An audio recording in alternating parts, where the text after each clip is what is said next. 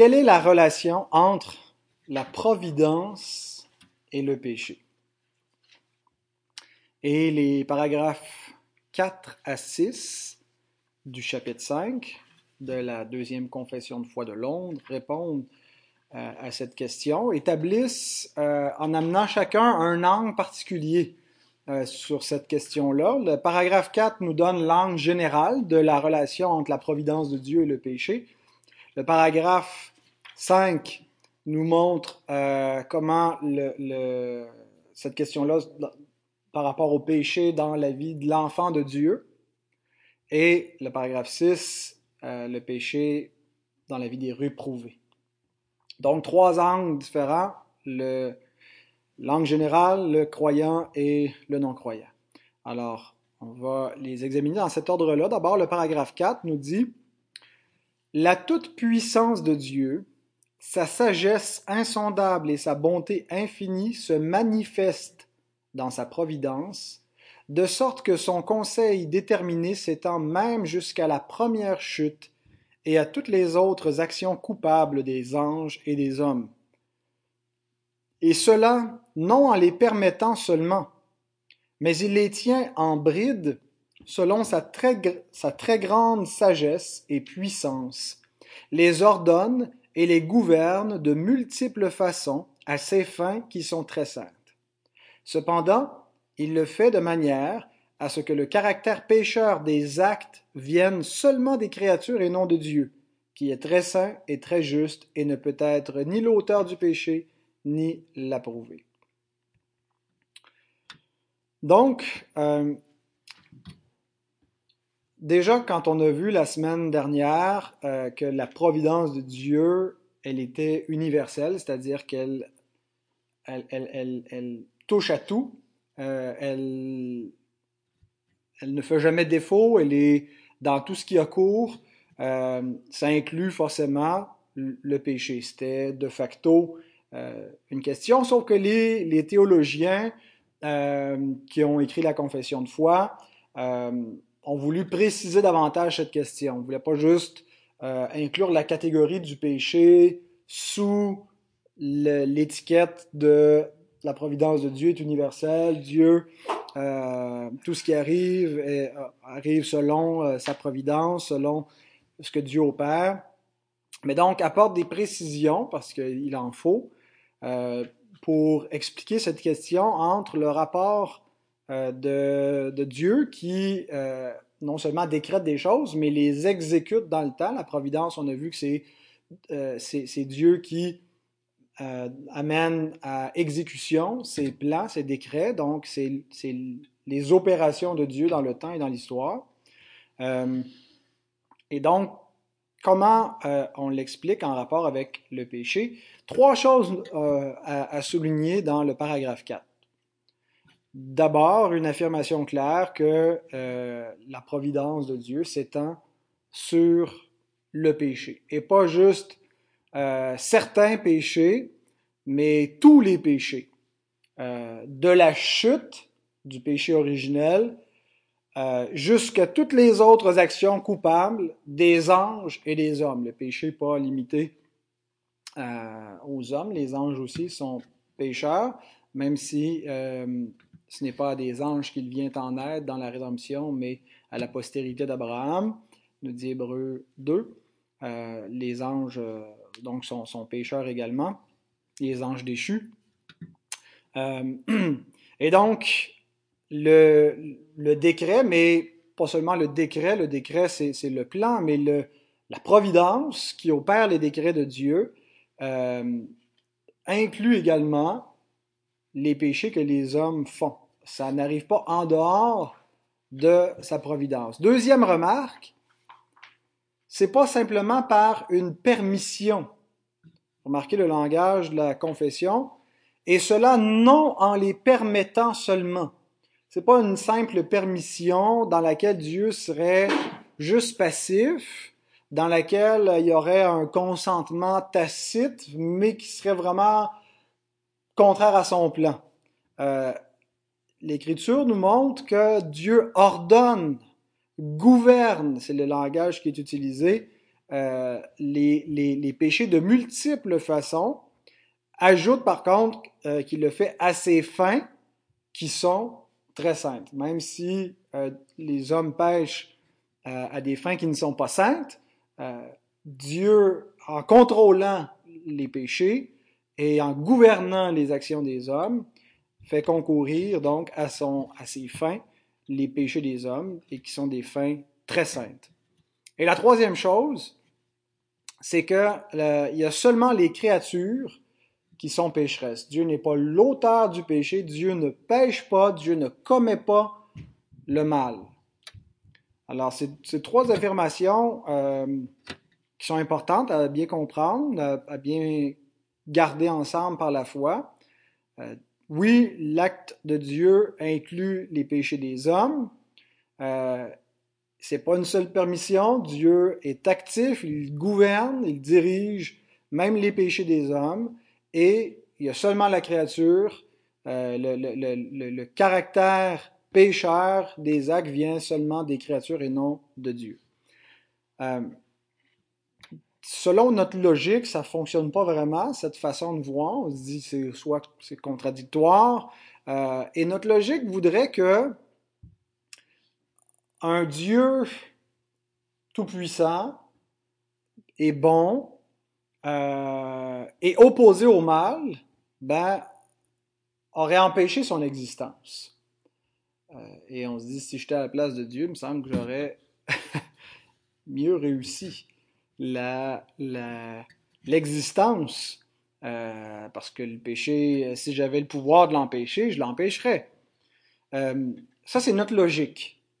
Mais selon la logique du Dieu qui est tout-puissant, qui est sage et bon, il a voulu que le mal existe. Ça ne veut pas dire qu'il approuve le mal, ça ne veut pas dire que ça justifie l'existence du mal, mais on n'y échappe pas. Si le mal existe dans un univers où euh, il n'y avait que en fait, l'univers n'existe pas. Dieu est, il est éternel, rien n'existe en dehors de lui, et, les choses vont se mettre à exister par sa parole, par son décret, et, il a le pouvoir de faire un monde tel qu'il veut. Euh, il, aurait pu certainement empêcher le mal d'arriver, mais ça faisait partie de son plan, de toute évidence, et on voit que dans son plan éternel, Dieu avait pris en note que le péché viendrait, c'était dans son plan. Euh, il y avait un moyen de, le, euh, de le, vaincre. Mais donc, c'est pas quelque chose que Dieu a été, euh, il n'a pas été surpris par cela. Il a pas, c'est dans son plan, c'est dans son plan éternel. Donc, un Dieu bon, un Dieu tout puissant, qui est opposé au mal, a néanmoins voulu l'existence du mal. Et il entend l'utiliser pour manifester sa puissance, sa sagesse, sa bonté, euh, qu'on voit que, Dieu manifeste par le bien, mais Dieu manifeste sa puissance, sa sagesse, sa bonté aussi par le mal. Donc, euh, le mal n'est pas bon, mais il est bon que le mal existe. C'est important de comprendre la nuance entre les deux. Le mal est foncièrement mal il est agressivement mal, il est dans son essence mauvais et Dieu, par son essence propre, est résolu à, le détruire. Mais il est bon que le mal existe. Même si le mal est mal, il est bon que le mal existe parce que Dieu l'a voulu ainsi. C'est dans son plan. Euh, et, nous, si on imaginait qu'on aurait pu faire mieux en faisant un monde où le mal n'existe pas, ben, on se trompe en pensant qu'on aurait fait mieux que Dieu. Le mal existe, il fait partie du plan de Dieu et il n'y a pas de faille dans le plan de Dieu. Tout ça prend en compte qu'on n'est pas dans un fatalisme, qu'on est dans un univers, dans une, catégorie d'existence où Dieu a donné une vraie liberté aux hommes, une vraie responsabilité, une vraie possibilité de déchoir euh, et que euh, tout ce qui va arriver va arriver selon son plan, mais en même temps dans une harmonie avec un libre cours la vie et, Dieu non seulement le permis passivement, mais l'a voulu activement. Et en disant cela, on ne dit pas euh, Félix culpa. Vous avez peut-être déjà entendu cette expression-là qui veut dire euh, la, faute heureuse, la chute bénie. Euh, je pense que ça vient de Augustin euh, qui, qui arrivait dans cette réflexion-là que la chute avait quelque chose de béni, même si en soi le péché est maudit, parce qu'elle permettait de manifester la gloire de notre Sauveur, sceller en lui, en sa justice, la vie éternelle. Je pense que de dire Félix culpa, c'est dangereux, parce qu'on est en train de dire que le péché pratiquement est béni. Euh, ce qui n'est pas le cas. Le péché est maudit. Le péché est mauvais en lui-même. Cependant, il est vrai que l'Écriture nous dit que Dieu utilise le mal pour faire arriver du bien. Ce que les hommes euh, ont, euh, conçu, ont imaginé, euh, ont réfléchi pour le mal, Dieu l'a conçu et imaginé pour le bien. Euh, et, donc, euh, dans ce sens-là, euh, il y a une utilité positive au mal, même si en soi le mal est mauvais. Mais pourquoi est-ce qu'il peut être bon? C'est parce que Dieu est tout puissant, Dieu est tout bon, puis tout ce qu'il touche, tout ce qu'il fait, il peut le changer en bien. Même de ce qui est absolument stérile, absolument mauvais, absolument contraire à sa nature. Euh, et l'Écriture nous, montre euh, que notre Dieu est un tel Dieu et que sans dire que le péché est béni, que Dieu l'utilise pour en faire arriver du bien. Euh, qu'on pense à la chute, Romains 5,16 nous dit Il n'en est pas du don comme de ce qui est arrivé par un seul qui a péché. Car c'est après une seule offense que le jugement est devenu condamnation, tandis que le don gratuit devient justification après plusieurs offenses. Alors Paul compare la, la, la, gravité de la chute avec l'excellence de la grâce, de la bonté, de la puissance de Dieu. Une seule offense, la condamnation, des milliers d'offenses, et Dieu, au travers de ça, manifeste sa grande compassion, sa bonté, son pardon, sa patience, sa miséricorde. Donc Dieu utilise le mal pour mettre de manière si évidente quelque chose de son essence. Et donc, il change le mal en bien. Euh, et, et, et, cette compréhension théologique du péché et comment Dieu l'utilise dans sa providence, euh, on l'interprète à la lumière de ce que Joseph dit, on l'a cité plusieurs fois, à ses frères dans Genèse 50 au verset 20. Vous aviez médité de me faire du mal, Dieu l'a changé en bien, pour accomplir ce qui arrive aujourd'hui, pour sauver la vie à un peuple nombreux. Donc, la puissance, la providence de Dieu qui euh, change le mal en bien. Et on le voit ultimement pas juste dans un événement anecdotique qui n'a pas grand-chose à voir avec notre réalité, Joseph, ses frères, c'est loin de nous. Euh, on comprend par cet événement-là comment on doit voir le mal par la puissance de Dieu, ce que Dieu peut en faire, mais on le voit certainement, et cet événement-là est précurseur de ce que Dieu allait faire dans le, le, le, plus grand des, des, des mots euh, qui était la, mise à mort criminelle de son fils, où il nous est dit dans Acte 2, 23, aussi un passage qui a été cité souvent en lien avec les décrets de Dieu, cet homme, livré selon le dessein arrêté et selon la préscience de Dieu, vous l'avez crucifié, vous l'avez fait mourir par la main des impies. Donc Dieu prend ce, grave péché qui est dans son décret, qui est dans sa providence, où Dieu contrôle les acteurs qui entrent en, en, en ligne de compte depuis le début des temps euh, jusqu'à ce que tout ça arrive, dans le but d'en faire arriver un énorme bien. Alors, il n'y a rien de bon dans le péché, mais par Dieu, par la puissance de Dieu, par la sagesse de Dieu et par la bonté de Dieu, il le fait concourir pour sa gloire, pour notre bien. Et, et, et on doit vraiment s'émerveiller. Il n'y a que Dieu qui peut faire ça. Euh, et Paul nous, nous garde de ne pas dire ben, faisons du mal pour que Dieu le change en bien. Dieu n'a pas besoin qu'on fasse du mal pour en faire arriver plus de bien, mais réalisons combien Dieu est extraordinaire et émerveillons-nous de lui et reposons-nous dans sa providence toute efficace qui, malgré tout ce qui est noir, laid, affreux, tout ce qui peut nous affecter personnellement ou à l'échelle planétaire, Dieu utilise ce mal pour glorifier son nom euh, et, sait le faire concourir à son bien. Et même si on ne comprend pas comment il va le faire, reposons-nous dans cette assurance par la foi parce qu'il nous le dit, puis il le fait souvent.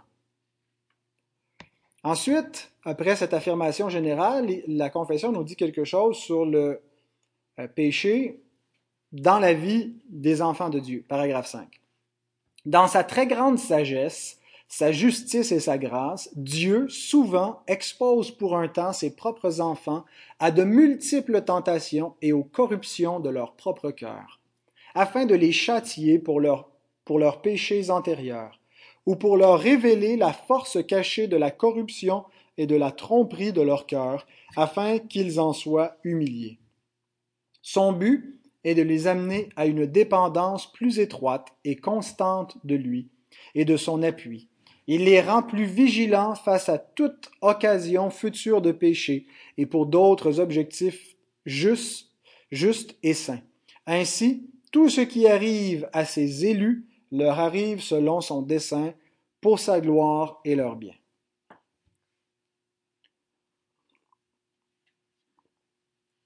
Faisons la distinction biblique entre la colère de Dieu d'un côté, qui ne menace plus les enfants de Dieu. Romains 8.1 nous dit, il n'y a maintenant aucune condamnation pour ceux qui sont en Jésus-Christ. Et distinguons cela de ce, que l'Écriture appelle le châtiment paternel de Dieu.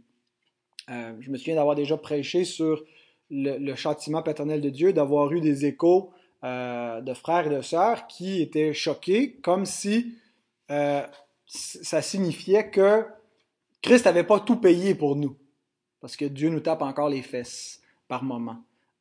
il nous châtie comme un père bon châtie ses enfants. Hébreu 12, 6 nous dit le Seigneur châtie celui qu'il aime et il frappe de la verge tous ceux qu'il reconnaît pour ses fils. Il ne s'agit pas d'un châtiment euh, juridique, légal, où il fait payer le péché. Il s'agit d'une discipline de grâce par laquelle Dieu fait participer ses enfants à sa sainteté. Et, et c'est beau ce que la confession nous dit. Il utilise la corruption rémanente, ce qui reste de péché en nous après la régénération, pour nous humilier, pour nous montrer euh, notre orgueil, notre, notre, notre péché, euh, et, et, et, produire en nous l'humilité. Avant d'avoir été humilié, je m'égarais, nous dit euh, David dans les psaumes. Et donc, il veut nous faire participer à sa sainteté. Il pourrait le faire sans moyen, arriver comme ça, que, que, que, par la puissance de l'Esprit, comme lorsque Christ va revenir, en un instant, en un clin d'œil à la dernière trompette, on va être changé. Euh, semblable à lui, il n'y aura plus de péché.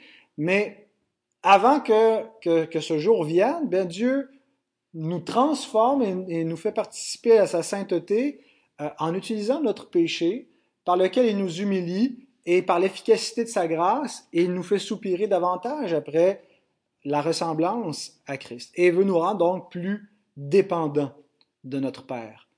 Euh, quand, quand, quand on, tombe, quand on pêche, quand on réalise qu'on a trop parlé, quand on réalise qu'on n'a pas encore la maîtrise de soi, qu'est-ce que ça fait? Ben, ça nous amène sur nos genoux à crier à Dieu, à vouloir dépendre de lui, à lui demander de nous garder nous-mêmes.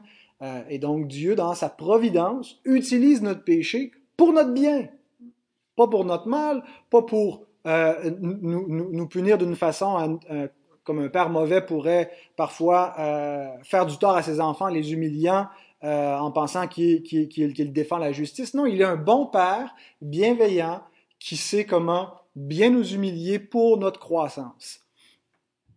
Alors, les vrais enfants de Dieu ne disent jamais péchons afin que la grâce abonde. Ils sont bien gardés par l'Esprit de Dieu d'avoir un tel raisonnement. Mais par contre, ils apprennent de plus en plus par l'Esprit de grâce à réaliser que toute chose, leur péché, le péché des autres, la faiblesse, tout ce qui, peut exister, qui, qui semble qu'il n'y a rien de parfait, mais que tout cela, dans le plan de Dieu, concourt à leur bien. Et ça, ils peuvent le dire avec assurance.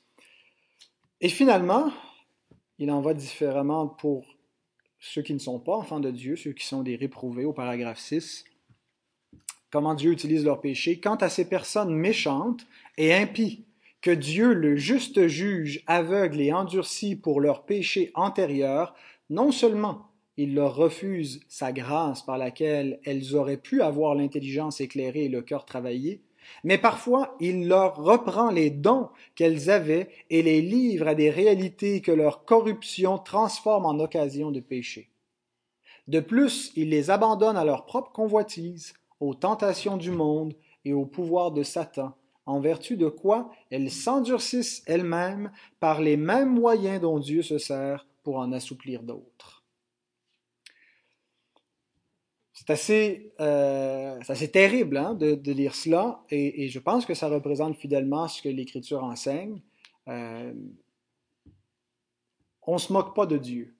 Euh, et, je me souviens, il n'y a pas si longtemps, un, chrétien euh, disait avec humour, qui était un chrétien qui ne croyait pas à, la souveraineté de Dieu, en tout cas pas tel que les, calvinistes le comprennent dans les Écritures. Il dit euh, je remercie le Seigneur de ce qu'il ne m'a pas prédestiné à être un calviniste.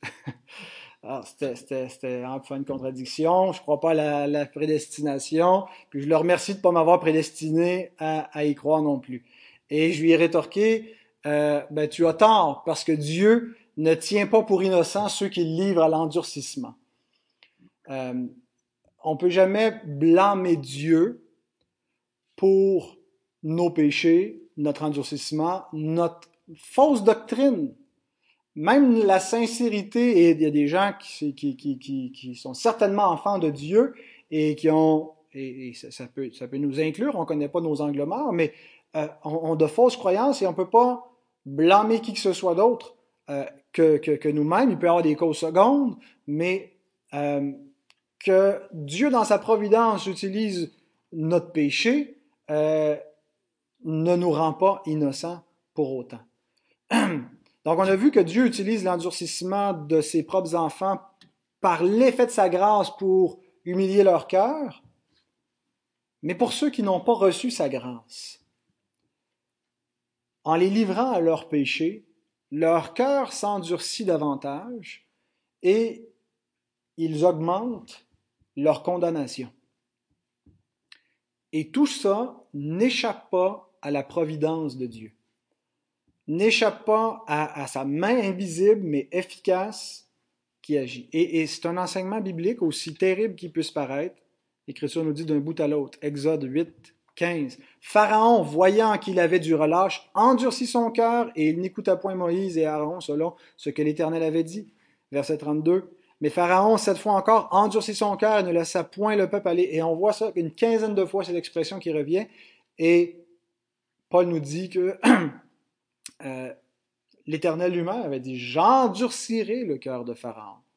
Deutéronome 2, verset 30. Mais Sion, roi de Hesbon, ne voulut point nous laisser passer chez lui, car l'Éternel ton Dieu rendit son esprit inflexible et endurcit son cœur afin de le livrer entre tes mains, comme tu le vois aujourd'hui. Deutéronome 29, verset 4. Mais jusqu'à ce jour, l'Éternel ne vous a pas donné un cœur pour comprendre, des yeux pour voir, des oreilles pour entendre. Ce ne sont pas tous ceux qui ont des oreilles qui ont des oreilles pour entendre, ce sont tous ceux qui ont des yeux qui ont des yeux pour voir. Psaume 81, verset 11 à 13. Mais mon peuple n'a point écouté ma voix, Israël ne m'a point obéi. Alors je les ai livrés au penchant de leur cœur, et ils ont suivi leurs propres conseils. Oh, si mon peuple m'écoutait, si Israël marchait dans mes voies. Voyez cette espèce de d'harmonie entre d'un côté, la volonté révélée de Dieu qui veut que les hommes viennent à la repentance. Oh, si mon peuple écoutait. C'est ce que Dieu veut. En même temps, cette volonté mystérieuse et cachée où Dieu les livre à, l'endurcissement de leur cœur parce que eux-mêmes s'endurcissent. Et, et, et, ça coopère pour la gloire de Dieu, pour la manifestation de son juste châtiment et sa, sa justice rétributive. Et, et donc, il y, il y, a, son décret qui est là, en même temps que la responsabilité de l'homme. Ésaïe 6, verset 9 à 10.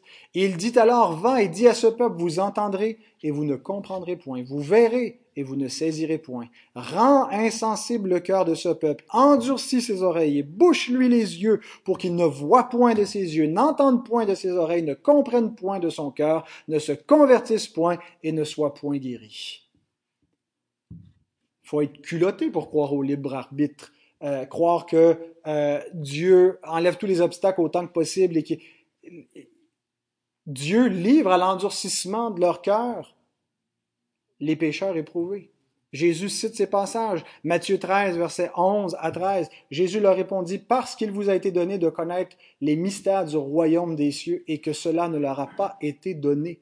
Car on donnera à celui qui a, il sera dans l'abondance, mais à celui qui n'a pas, on notera même ce qu'il a. C'est pourquoi je leur en parle en parabole, je leur parle en parabole pour que, pardon, parce qu'en voyant, ils ne voient point et qu'en entendant, ils n'entendent ni ne comprennent. Et là, il cite Ésaïe où c'est le décret divin, où c'est la providence de Dieu qui s'accomplit. Paul nous dit dans Romains 1, 24, c'est pourquoi Dieu les a livrés à l'impureté selon les convoitises de leur cœur en sorte qu'ils déshonorent eux-mêmes leur propre corps. Au verset 26, il ajoute, c'est pourquoi Dieu les a livrés à des passions infâmes, car leurs femmes ont changé l'usage naturel en celui qui est contre nature. Verset 28, comme ils ne se sont pas souciés de connaître Dieu, Dieu les a livrés à leur sens réprouvé pour commettre des choses indignes. Voyez encore une fois comment ça coopère. Ils se sont pas souciés de connaître Dieu. Dieu les livre à leur sens réprouvé. 2 Thessaloniciens 2, 10 à 12. Avec toutes les séductions de l'iniquité pour ceux qui périssent parce qu'ils n'ont pas reçu l'amour de la vérité pour être sauvés. Aussi Dieu leur envoie une puissance d'égarement pour qu'ils croient au mensonge, afin que tous ceux qui n'ont pas cru à la vérité, mais qui ont pris plaisir à l'injustice, soient condamnés. Certains, en entendant cela, vont réagir selon la réaction naturelle de l'homme, les standards, la pensée naturelle de l'homme. Dieu est injuste. Pourquoi est-ce que Dieu blâme des pécheurs de s'endurcir? C'est lui qui les endurcit. À quoi l'Écriture répond Ô homme, toi plutôt, qui es-tu pour contester avec Dieu? Le vase d'argile, dira-t-il à celui qui l'a formé, pourquoi m'as-tu fait ainsi Les réprouvés pourraient être vus comme des victimes de la providence ou du côté sombre de la providence de Dieu, si Dieu était tenté par le mal et si Dieu tentait lui-même les hommes par le mal. Mais Jacques nous dit qu'il n'est pas une telle chose, que en livrant les hommes à leur sens réprouvé, il fait par sa providence arriver ces choses-là sans qu'il participe au caractère pécheur des actes, sans être lui-même, sans salir les mains, si vous voulez. Euh, N'oublions pas, en, affirmant le décret de réprobation et, que Dieu fait concourir le péché des rebelles pour manifester sa justice en les livrant à leur endurcissement, n'oublions pas qu'il le fait de manière à ce que le caractère pécheur des actes vienne seulement des créatures et non de Dieu. Et souvenons-nous ce qu'on a vu dans le chapitre sur les décrets, qu'il exécute tout cela sans faire violence à la volonté de sa créature sans faire violence à la volonté. Il ne tord pas un bras. Il, c'est pas une marionnette, il ne fait pas malgré Dieu a une telle souveraineté. Le, cœur du roi est un courant d'eau dans la main de l'Éternel. Il l'incline où il veut. Et il le fait sans faire violence à la volonté de sa créature, sans que la liberté, la contingence ou les causes secondes soient exclues. Tremblons devant un tel Dieu. C'est pas grand papa Bi qui est au ciel, qui attend qu'on y apporte des petits biscuits pour reprendre l'image que M. Perron nous donne parfois, un Dieu avec lequel on négocie. C'est un Dieu souverain qui est terrifiant. Euh, et c'est un Dieu devant lequel les pécheurs doivent se prosterner et implorer sa miséricorde, afin qu'il ne les livre pas à leurs péchés. Et même nous, même nous qui avons été délivrés de notre péché, implorons Dieu qu'il ne nous laisse pas aller à notre cœur méchant, qu'il ne, retire pas sa main providentielle pour nous laisser être entraînés à la, à la séduction, à nos, nos propres convoitises. Implorons Dieu de nous garder dans sa justice, dans sa grâce, dans la vérité, dans l'obéissance.